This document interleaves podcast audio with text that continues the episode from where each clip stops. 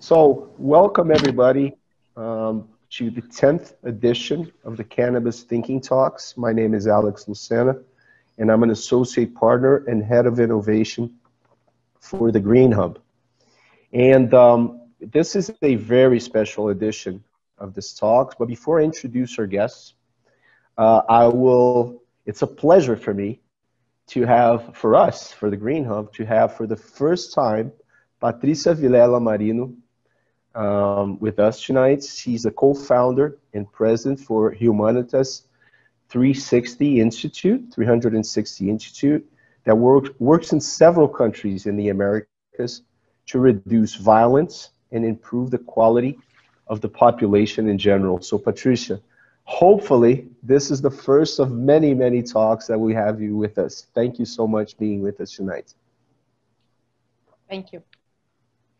Um, and of course, uh, my, my partner, associate partner, Marcelo Greco from the Green Hub, and that when it comes to the cannabis industry is certainly one of the top specialists in our country. So we have three Brazilians and two Colombians.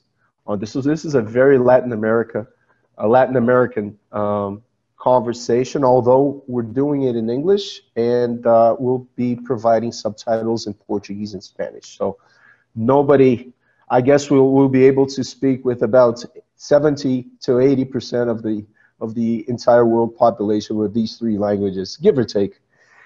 So with no further ado, I would like uh, to introduce uh, two Colombians, as I said.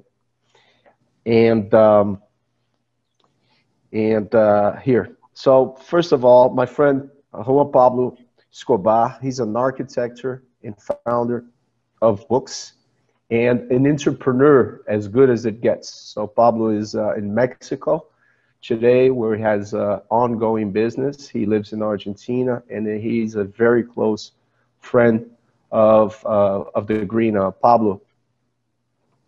Thank Great you very much. A pleasure. A pleasure to be here with you. An honor. Thank you. And Juan Manuel Galan, former senator from Colombia, and a very in, a person that had a very important participation shaping up the legislation, the cannabis legislation in Colombia, among many other things. Also an entrepreneur, a, uh, a consultant for, for, for governments from all over the world. So Galan, as well, fantastic having you with us with this conversation with the, uh, the three Brazilians and, and of course, um, Pablo.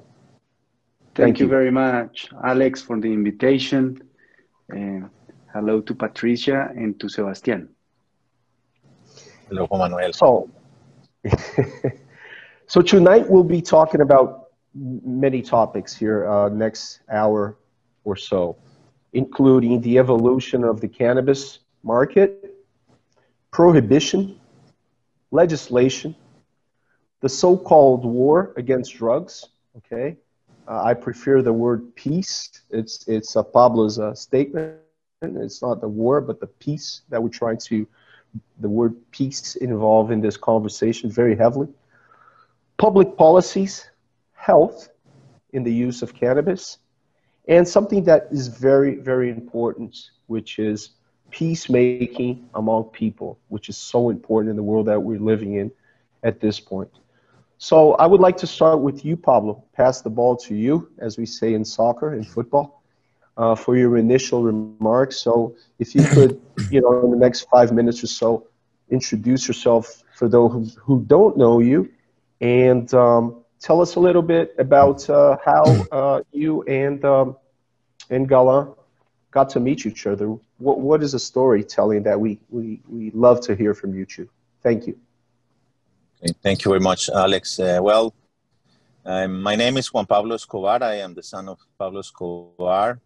I legally changed my name uh, once my father passed away and I decided to move from Colombia to stay away from violence, uh, the violence that somehow I inherited from my father, and the hate and everything that was after us and after my family. So we needed to escape from violence. We went to exile, and we have been living for the past 26 years of our lives in Argentina. And my father was perhaps uh, recognized, sadly, as one of the most dangerous and wealthiest uh, drug dealers in the world.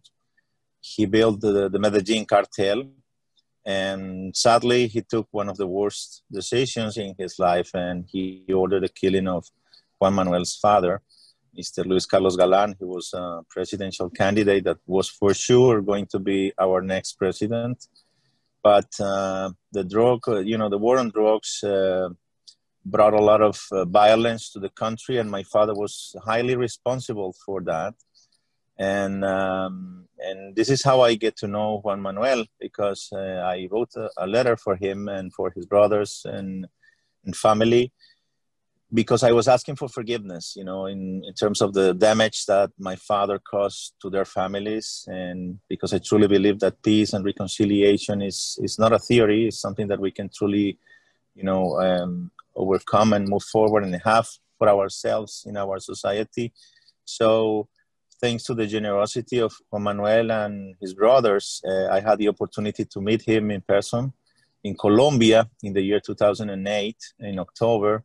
Um, once uh, we could have the opportunity of meeting each other for a documentary called uh, Sins of My Father.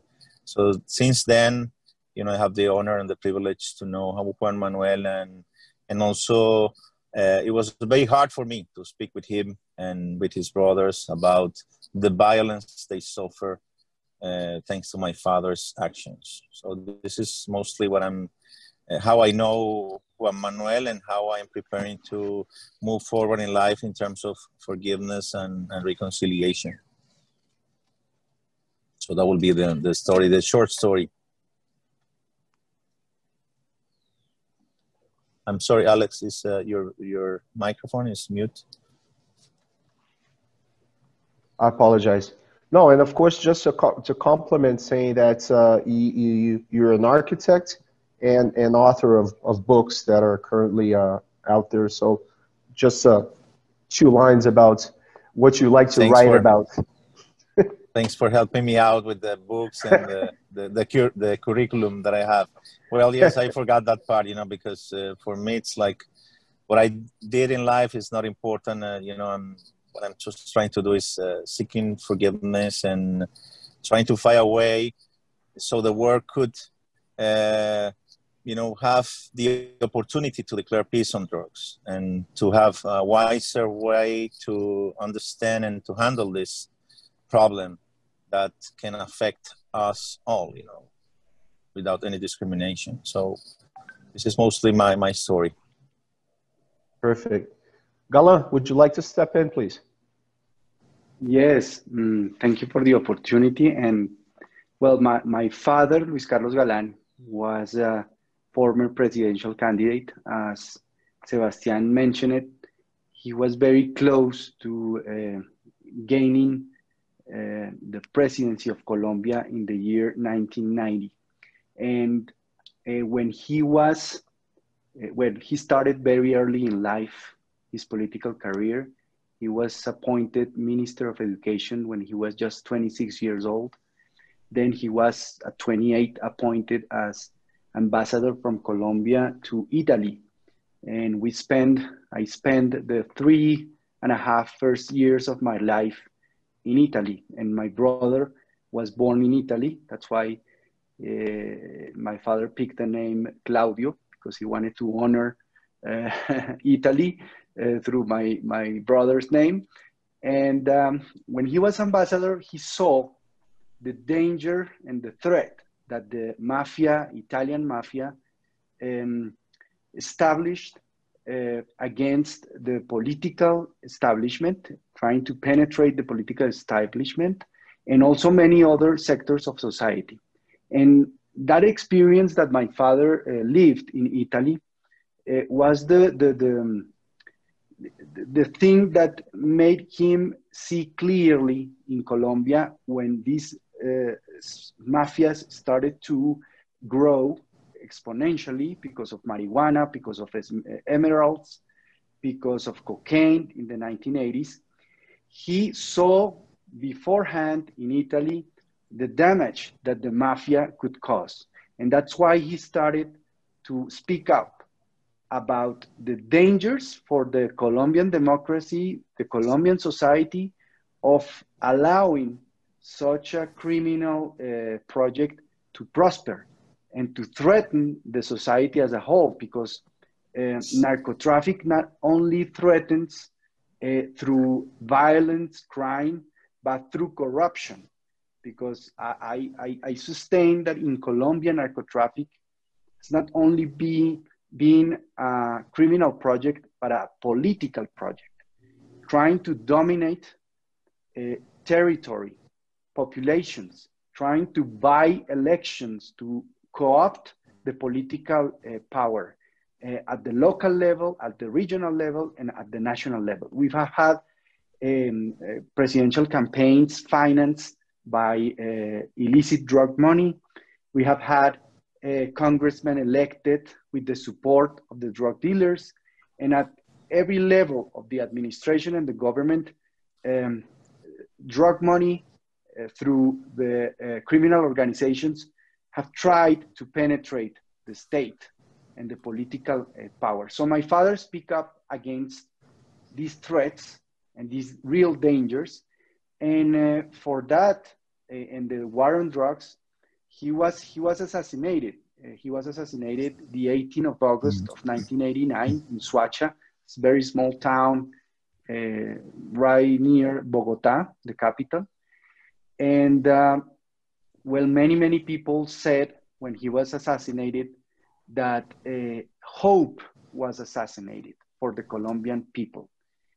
A whole generation of Colombians had hope that Luis Carlos Galan will open the gates of a new society, a more just society in terms of income, in terms of disparities between rural population and urban population, a country that empowers uh, local, local authorities to have real uh, power in terms of budget, in terms of decisions to apply and, and benefit their people.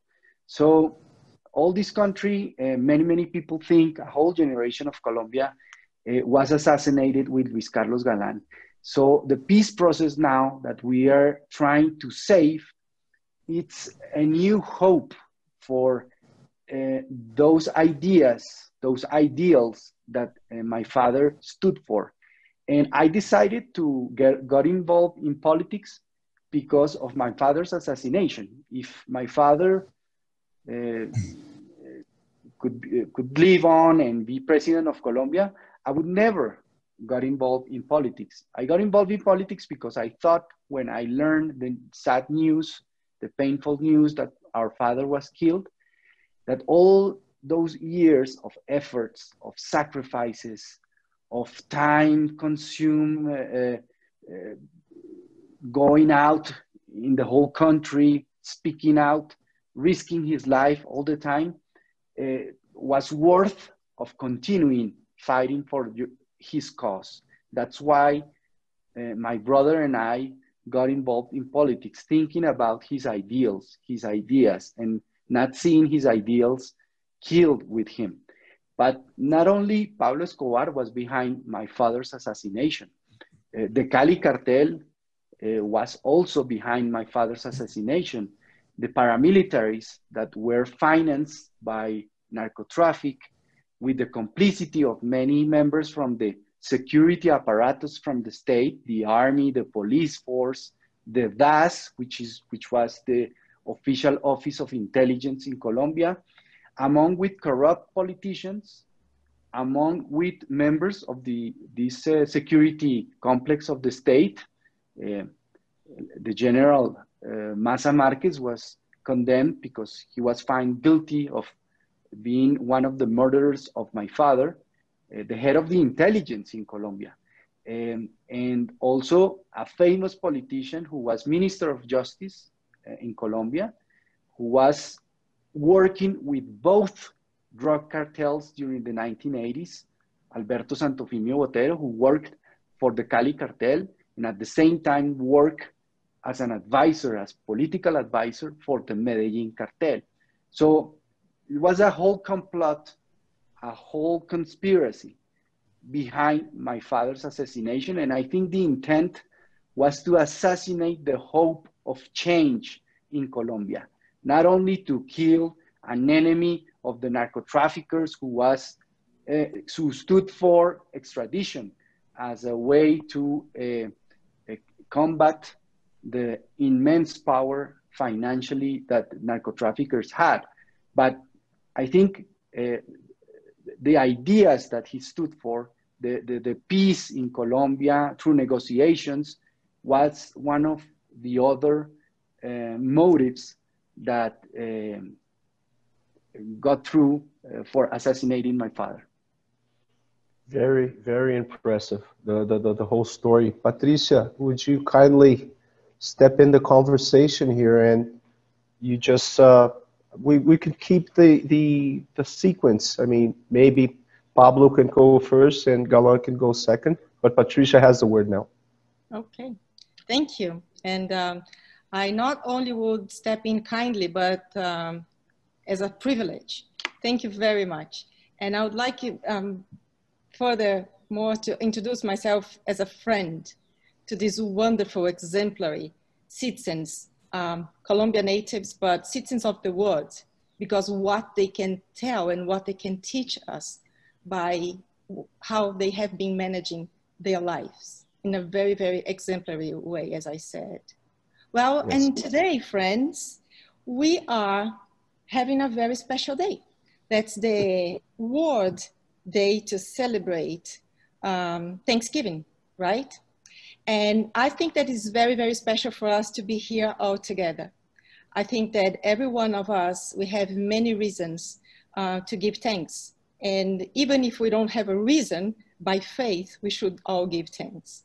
But these two gentlemen, they have so much to teach us in terms of generosity, mm. because only out of a huge amount of generosity, one can repent and one can forgive. And it's all about repentment and forgiveness tonight.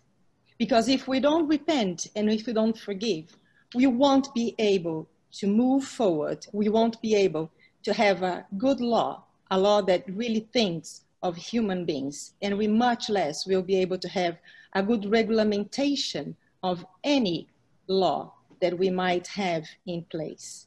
So we yes, we have to think about others and going beyond ourselves.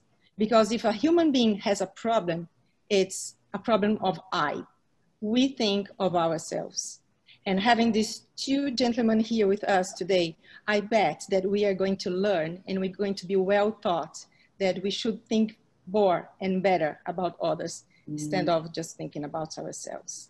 Well, my two very good friends, I am so happy to be here with you. And I'm sure that you both have to overcome a lot of anger, that you both have to overcome an immense thirst for justice, for self-justice. And you have to overcome so much prejudice and persecution in life so far. But yet you decided to take another way. You didn't stay just the way life could take you, hating each other and hating the world, blaming each other and blaming the world for what have happened to you. But you decided to go beyond. And by going beyond, you decided to forgive each other. Please tell us is it really the war on drugs the way to go? Is it really this war on drugs something that we still have to believe in? Because in my country, there is a war going on, but it's a war based upon ideology.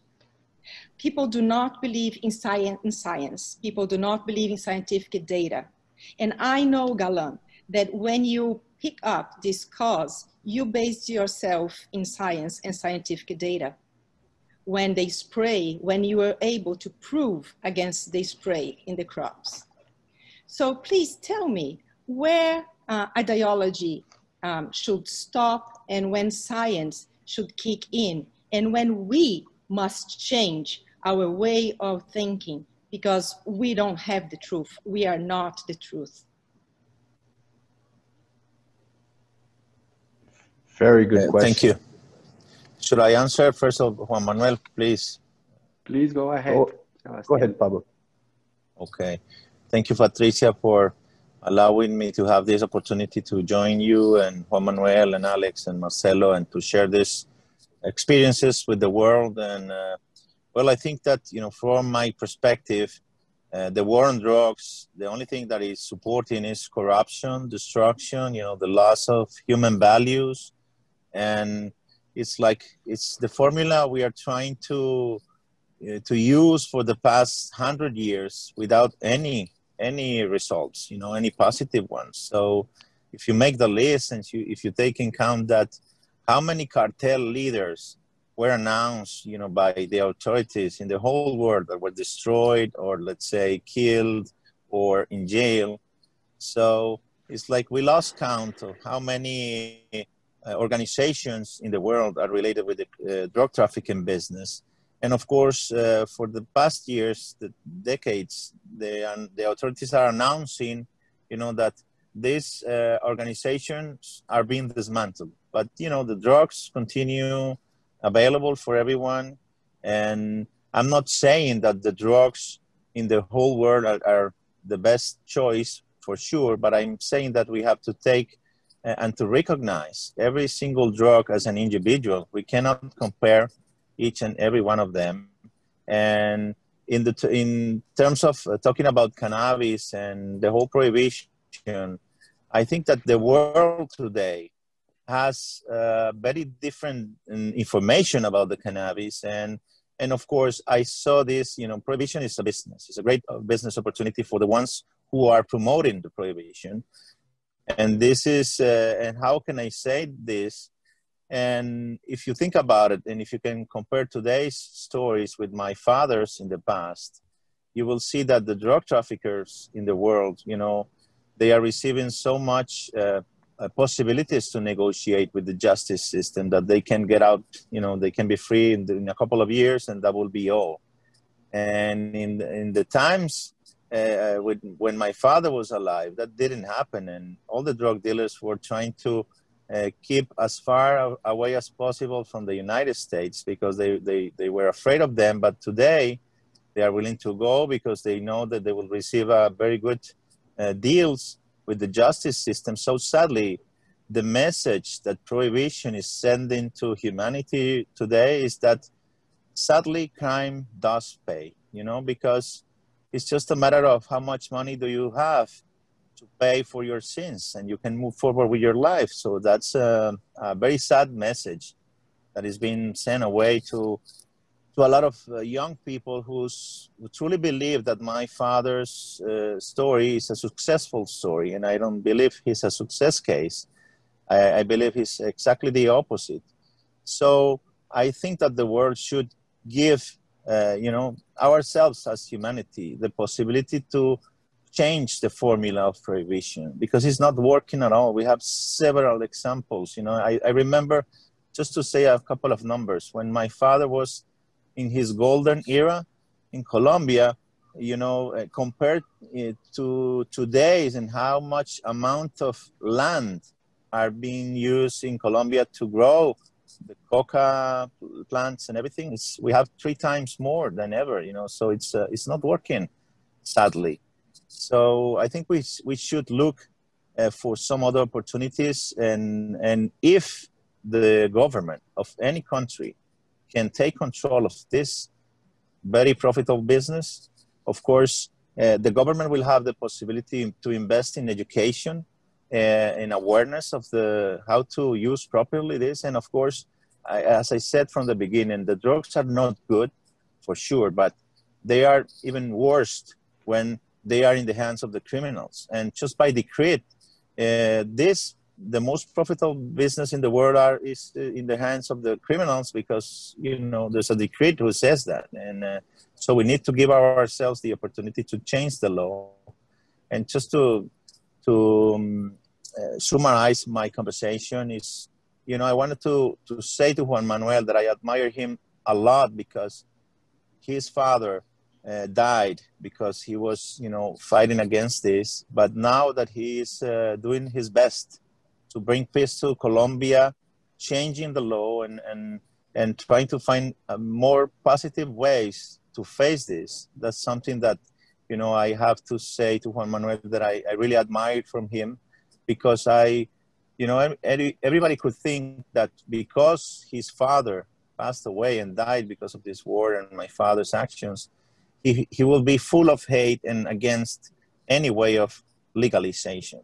So I, I'm, I think that his testimony is absolutely important to make the world, you know, uh, aware that it's not about hate, it's not about any personal feelings, it's about trying to seek the best way uh, to face this very human problem of addictions. Juan, Juan Manuel? Okay, no, but let me first say that um, I admire deeply uh, Patricia. Uh, she's a very, very close friend of mine. I feel it like that way. And uh, maybe I have to reveal a conversation we had in her house. And she was trying to tell me something, and I, I felt she was kind of afraid of sharing this with me. And she got courage and she told me about her, her friendship with Sebastian. And immediately I, I said, uh, well, you're doing the, the, the, good thing. You're doing the, the right thing. And, and, and that's why we started to speak about Sebastian, about his struggles with life, because I remember my father saying that the first victims of narco traffickers are their own families. Their own members of their families are the first victims of a narco trafficker because not only they have to deal with violence, they have to deal with the stigma of uh, the name they have, which is a very hard thing to be to be to, to live with. And and I think Sebastian has been very courageous of seeking out, uh, taking the initiative of uh, looking for her, his father's victims and trying to share these conversations with them to heal the pain.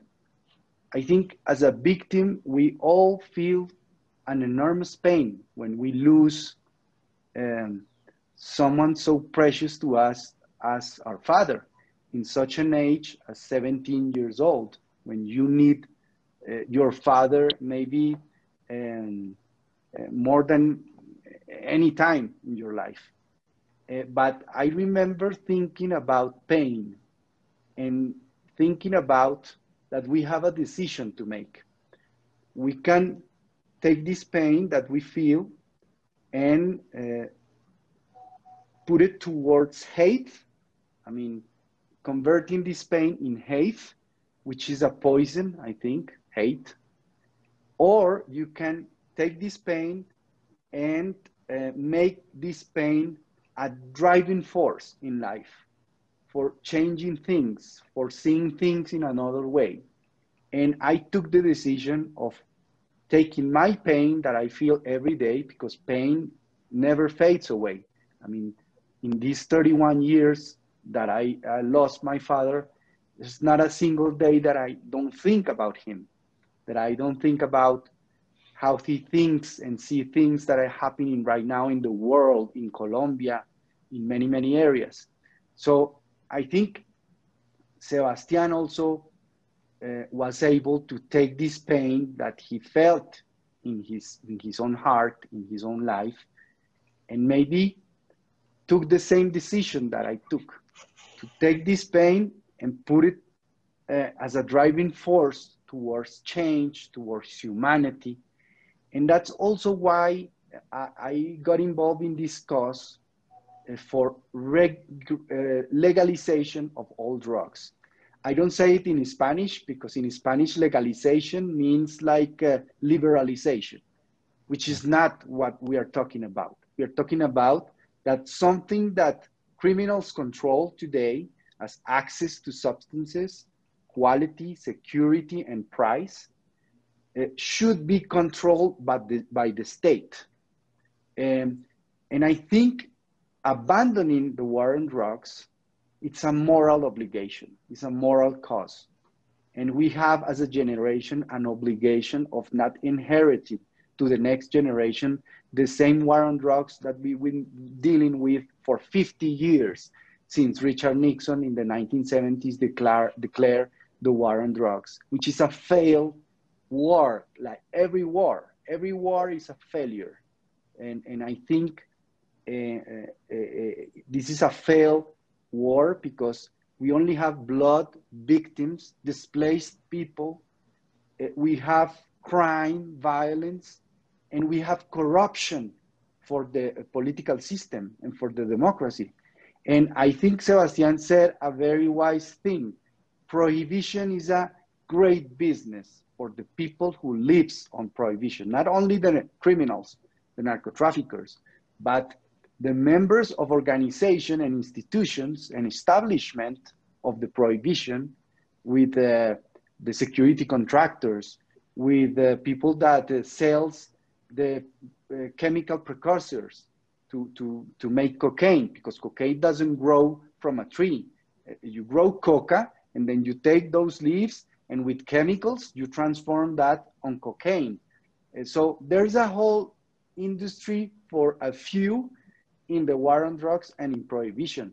And that's why I said we have a moral obligation to change this policy and to base this policy on evidence, on data, on information, on science, on the historical experience of 50 years, on the communities that have suffered directly the violence of the war on drugs, which want another, which they want another way of, of dealing with this. And I, the last thing I would say is that I don't see drugs as the enemy. We don't have to seek a world free of drugs. Drugs have pre-existed our existence of a human race. And when we disappear from the planet, drugs most uh, probably will live on in, in nature. So what we need to do is deal with a question that is more profound. And it's why human beings, especially in the Western world, in the materialistic world, where people see um, well-being uh, as uh, accumulated um, uh, material things, as a power to purchase things. Um, I think well-being is another thing that doesn't have anything to do with being rich. Uh, I, I, know very rich people that are very miserable in life, that very incomplete, that are very unsatisfied, spiritually and in many, many ways. So I think we have to, to, to deal with why human beings look for drugs, to, to evade the reality, to fabricate like artificial paradise. And, and I think that's why we have to change the policy towards um, knowing what happens to human beings that they tend to abuse on substance and have an irresponsible and abusive consumption of drugs and, and change the way we see consumption. I think consumption is not a, a bad thing in itself. I think many people get on with their lives in their families, in their communities, in their uh, um, workplace, and their academic life without having any problems. And, uh, but people that have problems with drugs, problematic consumption or addiction need a public health approach, a human rights approach. I was thinking about the recent death of Maradona, which is an idol, a god for the football world, which is for Brazil also a religion, as in Argentina. And yes. to see this sad life in addiction with nobody to help him uh, uh, got away from this trap of addiction is a very sad thing for such a talented uh, football guy, which all in the world admire because of their his talent. His talent. Yeah, well, well remembered. Uh, I couldn't agree more uh, with you, with you both. I will call, and lots of food for thought. Wow, my, my mind is going 100 kilometers per, per hour here as you guys speak. Marcelo, can you jump in the conversation, please? Of course. So many. First of all, thank you for the opportunity of being here, talking to Patricia, to Sebastian, to Galan. It's a real, real honor. Um, and, and thank you for all the collaboration you guys are giving um, to this subject, which is really, really important. I would like to bring uh, to the conversation now um, a brighter side of everything. So we had all this history back and everything that we learned, all the negative things that we had with the war on drugs, and um, and, and I see now that we have an opportunity to bring to Latin America a brighter future um, mainly with cannabis um, that, that, that, we're working right now. So, so in Brazil, we're living in an excellent moment in terms of developing projects, um, focusing cannabis. But in political terms here in Brazil, we're moving really, really slow. Um, in Latin America, we see many countries approving new regulations. Uh, we see Ecuador, we see Argentina, Paraguay, uh, with, with good regulation towards hemp. Um, but at the same time, we see already people, um, like an example in, in Ecuador, asking many questions on what are they going to do with these new regulations now. So we know we can grow hemp. Um, they said we had many opportunities, but some countries are only um, giving them the opportunity to grow, but they're not teaching them, they're not training them they're not know, helping them in, in any way. So, so right now, investors and people that are, you know, small growers are asking many important questions on how to build the supply chain for this new ecosystem. Um, so this is a, a, question for, for both of you. So how can Latin America governments come together and support and help these initiatives and opportunities that are being presented um, mainly with cannabis. Pablo?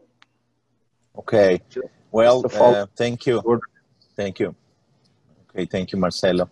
Uh, well, I think it's, uh, you know, it's a cultural problem that this is how I see it. It's very difficult to, uh, to propose uh, something that is going to truly change, you know, our way to let's say to uh, live next to the to the drugs we can find in every in every country. So i think it's uh, there's a lot of contradictions that i see today. You can you can because at the same time we are receiving some kind of you know help from the united states in colombia to fight the war on drugs and at the same time they are legalizing marijuana in the united states. So it's like there's we are living just a a very special time. And when you can see that there's a lot of contradictions in the middle because in the same way the same country who is promoting pro- prohibition in some other countries is the same country that is promoting legalization in his own territory. So this is something very unique and uh, it happens here in mexico where i am now. It's uh, you know the united states i don't know how many states already legalized but here it's uh, still today is prohibited uh, because it's not totally legalized but um, it's like you can find uh, so difficult uh, stories. You know i've been talking with the militaries and you can see that they receive orders you know to they wanted to step to stop some let's say some um, trucks that are loaded with cocaine, but you know perhaps they could receive a call from the U.S. authorities and say, "Hey, let, let those trucks continue." So it's like we don't understand what's going on. And just to say one one last thing, uh, you know, the to talk a little bit about the DEA, the Drug Enforcement Administration, and I think that we should pay a lot of attention to the name. You know, they are the administrators you know they never promised that they were going to put an end to the business so this is what they are doing and i think we need you know to propose a change and to invite them to uh, see things differently because the only truly effective weapon against you know, the drugs, is education. And it costs less than the guns they are using and everybody's using. And I, as I told to my father, if you need guns to defend your own ideas, you have to check your ideas. And this is the situation we are living today. You know, I, I see there's a lot of contradictions because nobody knows the rules. They are making some rules in their own territory and proposing the opposite ones in the next ones, to, in, the, in the others' territory. So you can understand that there's a great business behind and I cannot uh, stop thinking about the Cali Cartel brothers, the Rodriguez Orejuela brothers. They pay to the United States governments like two, um, two billion dollars just to erase their family members from the Clinton list. So imagine how much power you know is uh, giving prohibition to the civilians, but at the same time, how much money this represents to the ones who are pursuing them. So we see sadly a lot of stories about corruption that sadly nobody talk about them. But you know my father even work with some DEA members you know as an as a partner. And I should say this and this is the the purpose. And I, I'm not trying to accuse anyone of being responsible of anything. And I cannot say that this institution is totally corrupt because that will be unfair totally unfair. But I should say that the the natural situation of the how is this business you know the rules of this business of the drug trafficking business you know are so mixed up that nobody truly understands who's in charge and who's who's really in charge of this situation. And i think that juan manuel of course he, he will uh, he will have a very international perspective and about you know what's going on with the countries and every leg- legislation and everything. So i think this is this is what I I can I give uh, as an answer for for now. Oh, excellent, excellent vision and contradiction is the word, and you're exactly right. I totally agree with you. We have to solve that as well. Thank you. Bella? Yes, I, I, I, agree with Sebastian about the, the, the, the idea that the United States right now has shown, and, and not right now, I mean, through the whole war on drugs history, has shown a double moral standard for uh, combating supposedly uh, drugs and, and, and, conducting the war on drugs. I think uh, we have to um, see uh, the, the, the, the regulation of cannabis as a change of the narrative, as a change of the conception that many, many people have without any evidence that um, marijuana is only harmful and that uh, that's why it's an illegal drug. I mean, if we see the history of uh, prohibition in the US, and, and, and if you analyze that history, you will find that prohibition has nothing to do with the substances and with the drugs the drive, driving force behind prohibition is racism and is a repression of minorities uh, from Latinos coming to the US. If you see all the prisons in the United States are full of black people, African Americans, and from Latinos. And that's a private business, the prisons in the United States, because they are privatized. And so the owners of those business, their interest is to keep the prisons full of people. So if you see prisons in Europe that are closing because they don't have enough inmates to keep the prisons open, mainly in Holland, for instance, and other countries of, the, uh, of Europe, in the United States is a great business to have a prison.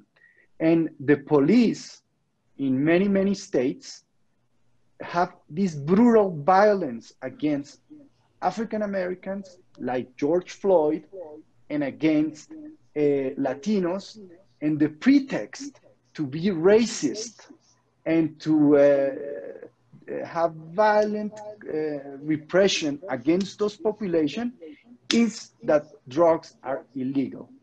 And we have these cases also in Colombia with the people that we call mulas, which they um, have capsules in their stomachs of cocaine, of heroin, and they go through your uh, airport security uh, trying to, to, to pass these drugs. But that helps police to present a press conference with these mulas with a few grams of cocaine or drugs. And then you see by sea in the Pacific, for example, ships with 20, 30, and 40 tons of cocaine. So there's a lot of uh, hypocrisy and a lot of uh, corruption, as Sebastian said, about this uh, conducting of the war on drugs. And that's why The Economist have published two times in, in, in its history, one in the 80s and one more recently, a cover of their magazine uh, asking for a regulation, a legalization of all drugs. But we have also the problem of Vienna and the United Nations. We have two conventions, one from 1961 and another one from 1971, which uh, have this legal international framework about drugs. So we need to reform these conventions, but we have the opposition of a very prohibitionist, uh, prohibitionist countries like Russia, China, and Iran. Those are the three main advocates in the international community of keeping the status quo of the war on drugs and not having a different approach, approach on the uh, drug policy. And uh, well, I hope that the arrival of Joe Biden and Kamala Harris in the US as president and vice president will uh, mean some evolution, as we saw with Barack Obama, some evolution on the drug policy. When Barack Obama said that marijuana was less harmful than alcohol, I mean, I never dream about hearing a US president pronouncing uh, uh, things like that. So I have a hope I have a hope on the new US government that will make a change and evolution and a hope towards a more sensitive, more human rights based, more public health based uh, policy on drugs. Same here, my friend. Same here. Very good. I, I, lived many, many years in the United States of my life, and uh, I, I know exactly where you're coming from. Patricia, Please step on again. Thank you for asking because I couldn't hold myself back here. Um, Try to get uh, yeah, organized. Can you call me? Um, well, let me start by making two comments. And my first comment is on uh, Pablo's, which I will paraphrase his, his idea. If you need guns to advocate your ideas, you better revise your ideas. And I think that it just come in the right times um, to our nation, to our country. Because right now here, it looks like we, people believe that they need guns. And if they don't have one in hand, they will perform with their hand a gesture that will show how much they believe in the power of a gun, which is very, very sad because we have an incredible, incredible um, tool uh, inside of us, which is our brain and our intellectual power of argument and exchange ideas and dialogue, which is exactly what we are doing here. So I love when you said that, uh, my friend Pablo, because it couldn't be more uh, precise to what we are living here.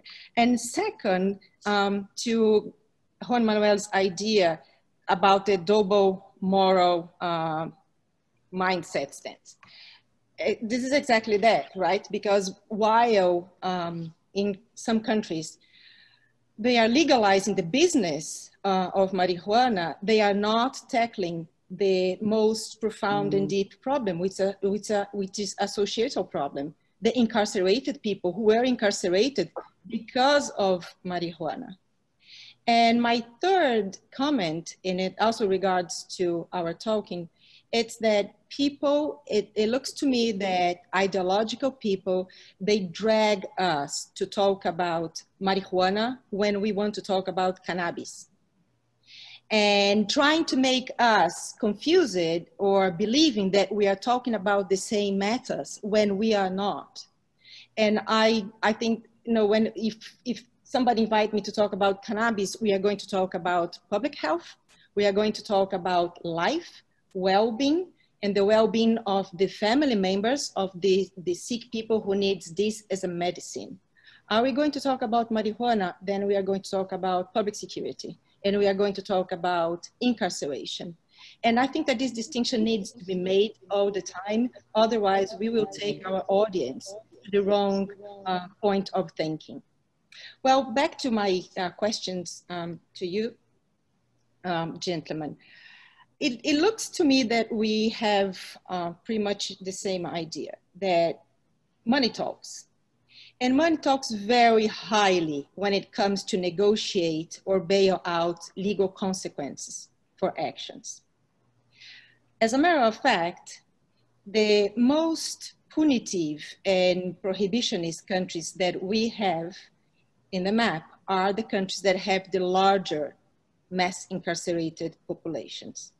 And this is not, not, this is not by coincidence. And I think that we also agree here that is a tremendous business. When you incarcerate people based upon a law that is absolutely racist and divisionist, we are making people more disenfranchised. We are taking um, fundamental rights away, and we are making people more uh, disempowered and stigmatized.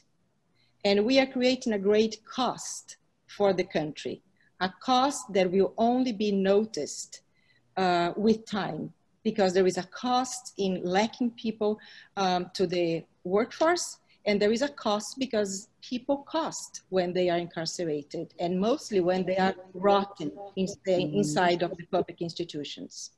Mm. Would you agree with me that this is ultimately connected with the racist uh, policies that we have in our countries and in countries that neighbor our countries? And that demands a huge, deep, profound, probably generational uh, mindset change. Pablo, please. Okay. Patricia, uh, yes, I, I, totally agree. You know, it's. Uh, I should confess that for me, you know, having uh, the perspective that prohibition is uh, totally linked with racism, for me is, uh, you know, I'm like, wow, I'm surprised, you know, just to hear that theory, and I think that's totally exact and correct. Um, it's like I'm just uh, digesting you know that that is uh, totally new for for me and that perspective and i truly believe in that.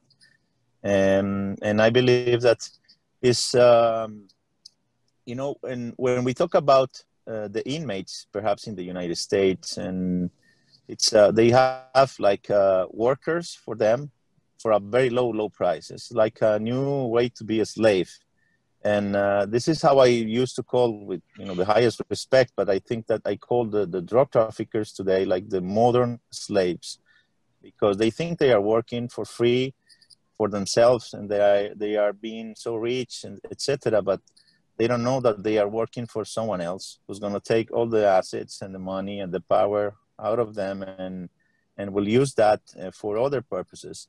So they don't know because they think that they are just uh, living la vida, but uh, someone else is behind them and is going to take all of all of the assets for them. And this is exactly what's happening with the drug traffickers today.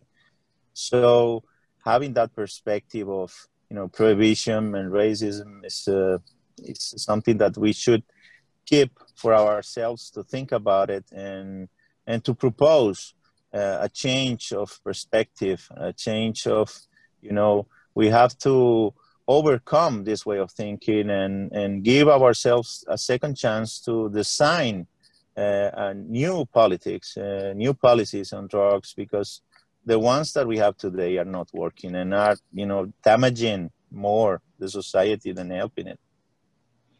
Yeah, when you when you mentioned the slaves, uh, it reminds me of the Brazilian favelas, right? That you, you guys know, uh, when kids at the age of 12, 13 are already involved in the in the drug system, and uh, the expectation of life is maybe 20, 25, and, and that's about it. So it's uh, it's slavery is a is a word that definitely applies, I believe. Yeah, you mentioned that. Um, Galan, uh, can you take it? Yes, I, I will say about Patricia's question that there's nothing more racist than the war on drugs that I can think about today. And I think if Martin Luther King was alive, if all those champions from the uh, civil rights in the US in the 60s were alive, they will stand up today against the war on drugs because it's a new frontier on uh, combating uh, structural racism, as they call it today in the United States. And, and I think uh, that's a, a, a, a thing that it's deeply dividing the United States right now between what uh, Trump's represents with 75 million votes and then what the other half of the United States that voted for Biden with 77 million votes. It's a deeply divided country, and I think war on drugs contributes to that division. And I think Brazil is a country uh, with a huge Af African American population, Brazilian, African Brazilian population. I mean, uh, correct me if I'm wrong, but in uh, Salvador de Bahia, uh, there were uh, coming in more slaves than the whole the United States combined. So I think that issue in Brazil, it's a, a, a tremendous issue for the future of the Brazilian society as a society united, as a society that recognizes itself as Brazilian, as sharing the same values, the same principles, the same idea of their nation. And, and I'm sorry I'm talking about Brazil, but that's oh, my no. point of view about it, how I see you. And, and 55, think, 50, 55% or 54% of the population is, is African descent in Brazil. It's incredible. 56. And, and I think what Patricia has been doing with the women inmates, uh, helping them shape, reshape their lives, uh, reshape uh, with a project of entrepreneurial, social entrepreneurial uh, project that that has changed dramatically the lives of women that they don't have didn't have any hope at all and and we didn't have this i don't know how they call it in english resocialization principle of of the the, the sentence when you are sentenced to prison you you have to, to, to, to pass a process of resocialization, as we call it in Colombia. And, and I think the resocialization aspect of the prisons is very weak in our countries. I mean, people when get when they get into prison, they go out as criminals.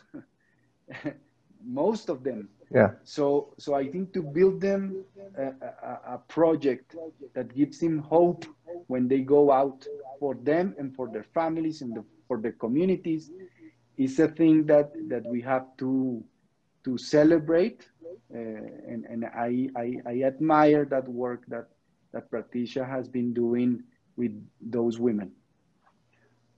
Patricia, would you would you you just mentioned a couple thank of times. Thank you, thank you, and um, well, I, I, just think, and I I think that we all agree uh, tonight that we can only just talk. We have to walk the talk.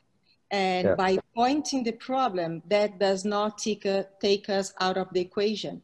Bring us to the equation. If we point out the problem, make yourself responsible to come out with some sort of, if not the entire solution for the problem, but at least a way. And make yourself responsible, make yourself accountable. And responsibility is something that it, it seems to me to be out of fashion nowadays we like to uh, blame others, but we don't like to make ourselves responsible for whatever good and bad happens in our countries and whatever good and bad happens in our in our society, in our community. So if I point out that we live in a racist um, society, and I, I had an upbringing that was very racist myself, I have to step in and bring some sort of awareness to myself, to my family, and to, to the people that I live with, and make some sort of, of change. But the change starts within ourselves. And that's what uh, I believe that Galan is referring to, because he's been watching and he's been, you know, supporting what we are doing. And um, as much as Sebastian also, and and and bringing others together. We, as I said, we got to change our mindsets. And first of all, we need to understand how uh, punitivists and how prohibitionists we were and we are because we belong to this. It's not something that happens outside of us. And by making this, you know, self-criticism, you know, thinking pro process, uh, we can be changed and we can change. Oh, fantastic. I, well, uh, it's my role, and I hate doing this, especially on an occasion like this, but um, it's about time that we wrap it up. So, uh, Patricia, since you're at it, would you uh, just, is it okay to leave your final comments, remarks, and, and leave a message before we, and we'll circle around and uh, we'll wrap it up in the next few minutes. Well, I, I, I, think I just did some of it, but okay. I, I would really call the attention of our audience to be um, very, very aware, very wise, very great to um, take a stand on a matter that we know very little. So be careful when you take a position, when you take a stand. We know very little. Um, be aware of what's been talking. If we are talking about cannabis, if we're talking about marijuana, those are two very different things. Um, let's really focus on public health. Let's focus on reconciliation. Let's focus on making peace out of a matter that only has brought violence, death, and division into our societies. Uh, our two very honorable guests here are really living proof of how life can take um, sad, difficult um, paths, but also um, history must not determine our paths, our future. We can change history if we are faithful, if we believe in second chance, and if we believe that human beings um, have an opportunity and have a talent, have a gift that no other, um, you know, living creature has, which is our intellectual power and our power for compassion. Fantastic, Patricia. Marcelo, buddy, uh, your final words and comments, please. Yeah, so really, really grateful and, and really, really nice. Some coincidence, like Patricia said, today is Thanksgiving. So uh, an opportunity to have this, this talk on this special day with these two wonderful gentlemen. And, and this is our 10th edition of the Cannabis Thinking Talks. And, and our first one was with Steve DeAngelo, where we talked a lot about social and about how, how not fair it is for some people um, getting uh, you know rich with, with, with cannabis in, in, the United States and how so many people are still imprisoned and so many people are suffering prejudice and, and racism is going on. So it, it, it's it's really it's an honor to to have the tenth the last one. So the first one of the year was we, we approached social and then the last one we're approaching forgiveness and we're approaching um, uh, this this the social event, and that's is our last cannabis thinking of the year. So I'd like to thank everybody for this opportunity, and and this is going to be a really special day in my life, and and and I hope the audience um, enjoys everything that was that was talked here today. Thank you very perfect. much. Perfect, perfect, Marcelo, perfect. Just to keep the order, um, Pablo, please. Your your final words. Okay, thank you, Alex. For this Well, time, for me, okay? it's uh, for this time, because we'll make thank- excuse for you to come to Rio. You're safe because of the coronavirus, okay? But yeah, we'll make excuses for that to happen. yeah. I, I'm looking forward to it. Thank you. Count on Well, me I- make it happen. Thank you, Patricia. yeah, well, for me, it was uh, a great opportunity to. It, perhaps this is the first time that I have the chance to talk with Juan Manuel and with all of you about uh, legalization, regularized drugs, and cannabis, and everything that happened. So, for me, it's it's, it's such an important moment uh, as a, just as, a, as an individual, as a human being, uh, for having uh, Patricia's comments and Juan Manuel thoughts about the war on drugs and how he sees the problem and what kind of solutions uh, is he proposing. So for me, it's so important, and and and and and I can say that I feel hope that in the next years the world will will give himself the opportunity to declare peace on drugs and move forward with education with uh, cultural events, you know, and and trying to find uh, scientific ways to deal with the problems that we have with the all with the drugs in the world. And um, I'm just I feel uh, joy and happiness to have this opportunity to share my thoughts and and just my knowledge. I have no interest at all in, in the in the drug trafficking business. I, I you know, uh, sadly, my life has been affected a lot uh, by this way of seeing things in the world. But I truly believe that um, the people is uh, not believing everything that is being told about the, the war on drugs and how this should be handled. So I truly believe that events like this one will give the world and Brazil the opportunity to start thinking differently for the future and for the best of our society. So I thank you very much for having um, and giving me the opportunity to share my my experiences with you, and and I encourage you to uh, keep doing it. Thank you. We will. We will, and then we will all keep on going. No doubt about it. Juan Manuel Galan, uh, your final remarks, and of course, the invite to Brazil anytime. Just let us know, and uh, we'd be delighted to have you down here uh, very soon, as as soon as possible. Thank you very much, Alex. No, I will say that um, I feel that uh, Sebastian and I we share uh, something that it's uh, crucial to this debate, and we share the condition that we are both victims of the war on drugs. Uh, we, we for in many different ways, and but I will say that uh, for the case of the cannabis, I think we we we don't have to um, we cannot have we cannot lose sight about the ethical sense that this process that we are in for uh, regular regularization and legalization of drugs should uh, bear in mind, especially cannabis.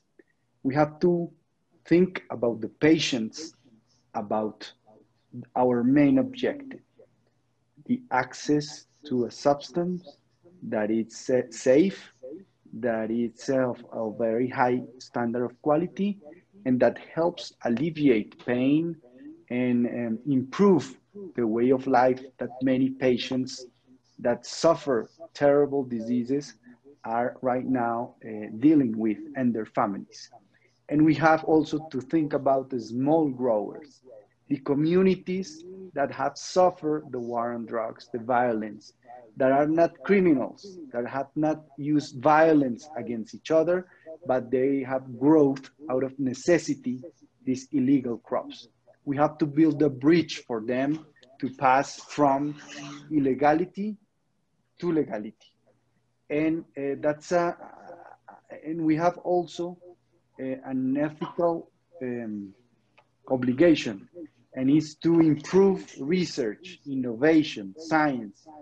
Uh, that's crucial to this industry uh, because we have to build up um, scientific evidence, not only anecdotal evidence or um, ancestral evidence, which is a very rich uh, part of this evidence, but anecdotal evidence about uh, a, a, cousin or an aunt or a grandmother that suffers something and they use cannabis and it, this was uh, okay for them to alleviate their pain.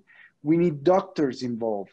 We need researchers, laboratories to build up this evidence, medical evidence about cannabis so doctors can be uh, trustful or of prescribing cannabis uh, for their patients.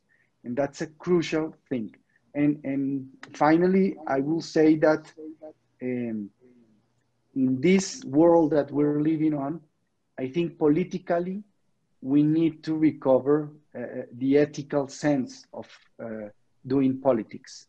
And I think the ethical sense right now of doing politics it's the ethic of care, care of human dignity and care of the uh, planet, care of our environment. And uh, abandoning the war on drugs will help enhance this moral value and this ethical sense of the ethics of care about human dignity and the environment. And I think we have a responsibility, as Patricia was saying, and that's the responsibility of having enough will to do things, the right thing. Uh, with will in life, we are able, you are able to accomplish almost anything with will. And we need political will here to evolve towards a new policy on drugs. Fantastic. Fantastic, gentlemen. So, I mean, from my side, I could, again, uh, thank you guys over and over. But to let's say remind, that, let's remind people that we're going to have these these gentlemen oh, yeah, yeah. cannabis in, the in the cannabis thinking 2.0. Uh, that's exactly December 1st with you know with excellent excellent content. So we'll have them again as our special guests. Great. Thank you. Thank, thanks, Marcelo, for reminding me. I, I always forget about something, but there's an upcoming event called Cannabis Thinking. It's a second edition. It's fully online, and these two guys uh, uh, will be there uh, in with uh, their own talks. But I just want to point out for the uh, how comfortable every time I've been to Colombia a couple of times, and I mean it's it. We feel so close to you guys in terms of culture, uh, Brazil and Colombia, and I I truly believe that Latin America has a great opportunity through cannabis and through this whole thinking about, you know, uh, like uh, Galan said, you know, with through innovation, through startups, um, you know, connection between doctors from different countries. We've been talking to doctors from all over Latin America, and um, so let's enhance that. You know, let's uh, let's uh, take this opportunity because we're still very young all of us in uh, in a position to me, to make make me, a difference. Let me tell you something, Alex. Uh, sure. Uh, we had a Portuguese uh, coach for the national football team, and we have three one with Uruguay. We lost, and we lost six yeah. one with Ecuador. That's the proof that we don't need a, a Portuguese uh, and uh, trainer, but we need a Brazilian coach for the Colombian football selection. No.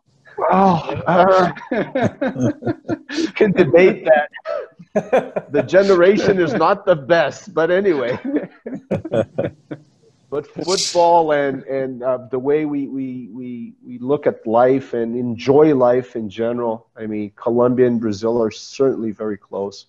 So with this, uh, I would like to close the tenth edition of the Cannabis Thinking Talks. Again, it will be uh, up and running in, in our channel in, in YouTube with um, uh, understanding. Uh, uh, I always forget subtitles, about the subtitles. Subtitles in Portuguese and Spanish. Great. This is, was a great talk. Thank you all. God bless you all. See you next Thank time. you.